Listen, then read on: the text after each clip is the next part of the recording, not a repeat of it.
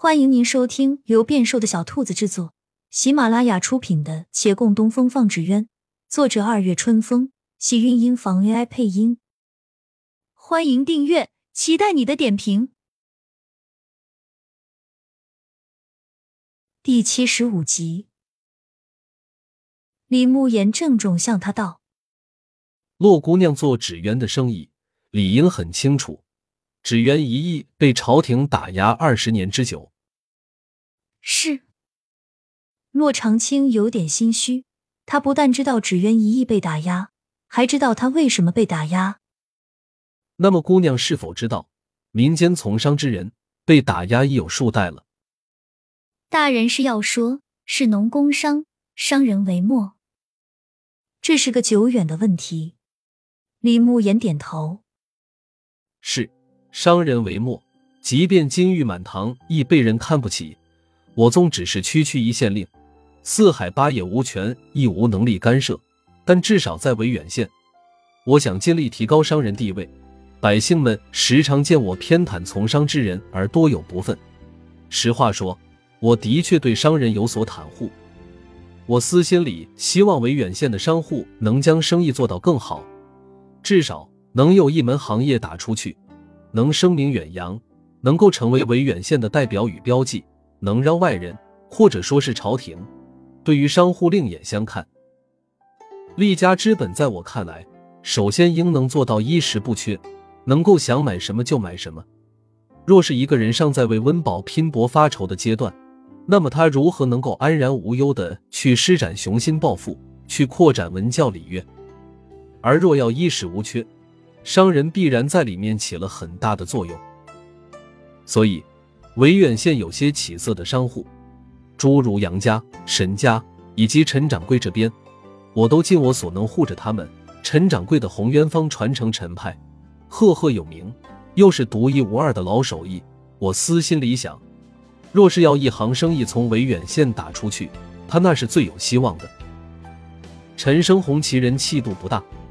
但生意场上是有一套的，而且在商人之中信誉较好。维远县内外很多纸鸢坊的老板师傅都曾是他的学徒，他的来去起落必定会牵一发动全身。因此，我的确有心向着他，替他恳请姑娘放一条生路。李慕言说罢，又向他行了一礼。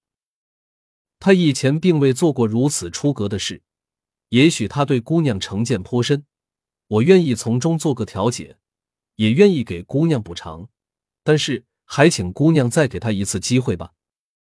骆长青抬起眼，他何尝听不出这是一番肺腑之言？想来这个打算已经做了很久了。那么他回了一礼，问：“大人既然有心想放过陈掌柜，又何以要来与我商议？我只是无权无势的外地人，你想给一个人免罪，不是很容易吗？”若是如此。姑娘岂不是更觉得委屈？骆长青不语，他方才的确是觉得委屈与不服的。虽然我真心与姑娘商议，但作为一方官员，没有做到秉公执法，对姑娘仍是多有愧疚。若是此次能够答应我的请求，以后若有需求，我一定竭尽所能。李慕言说罢，又行了一礼。骆长青对这些客套话没有用心听，他方才恍惚留意到一个问题：今日这县令大人与他交谈，一次也没有自称本官。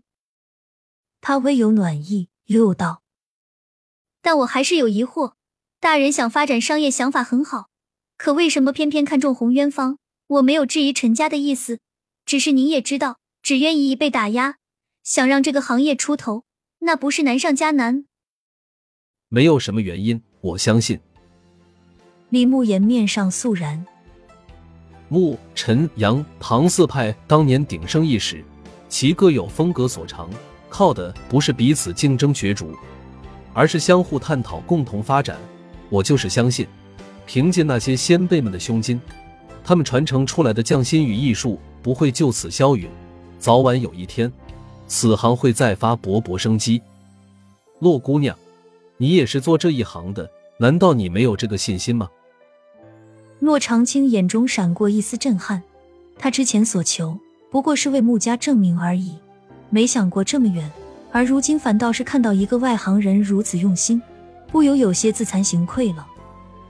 他思量片刻，终是点头：“好吧，我答应大人，不再追究了。”真的。李慕言一喜，朝帘后扫了一眼，这才放开声：“多谢姑娘，想必陈掌柜也会记得你的恩情。”他低眉笑了笑。只怕陈掌柜能记得的只会是你的恩。果不其然，帘后的陈生红轻轻拍了一下掌，总算松了口气。方才二人相谈，李慕言刻意压低了声音，他几乎听不到，而这两句是听得清楚的。轻松的同时，也不由感慨：不知道李大人用了什么办法，回头定要好好感谢大人。正想着，却听外面女子又道：“不过。”大人方才说，如若我有需求，大人会竭尽所能相助，此话是否算数？亲亲小耳朵们，本集精彩内容就到这里了，下集更精彩，记得关注、点赞、收藏三连哦，爱你！